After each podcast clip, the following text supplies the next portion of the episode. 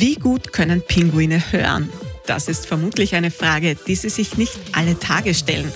Aber es gibt tatsächlich Menschen, die das tun. Meeresbiologen zum Beispiel.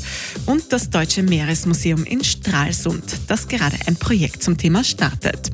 Forscherinnen und Forscher trainieren in Deutschland mehrere Pinguine. Das Ziel dabei, die Pinguine sollen lernen, dass sie sich bei Geräuschen anders verhalten, als wenn es ruhig ist. Und das funktioniert so.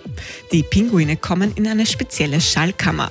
Und jedes Mal, wenn sie einen Ton hören, drücken sie den Schnabel gegen die Scheibe. Zur Belohnung gibt es natürlich frischen Fisch. Wenn die Pinguine verstanden haben, was die Forscher von ihnen verlangen, können die Tests erst so richtig losgehen. Aber was soll das eigentlich bringen? Wir wissen noch ziemlich wenig darüber, wie Pinguine hören können. Dass sie unter Wasser hören können, ist bekannt, aber unklar ist, in welchen Frequenzbereichen.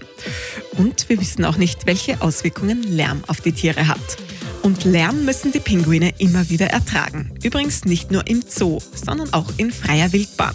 Die Echolote von Schiffen zum Beispiel oder sogenannte Schallkanonen, die den Meeresboden untersuchen. Und solange wir nicht herausfinden, wie lärmempfindlich die Pinguine eigentlich wirklich sind, solange können wir sie auch nicht richtig vor Lärm schützen.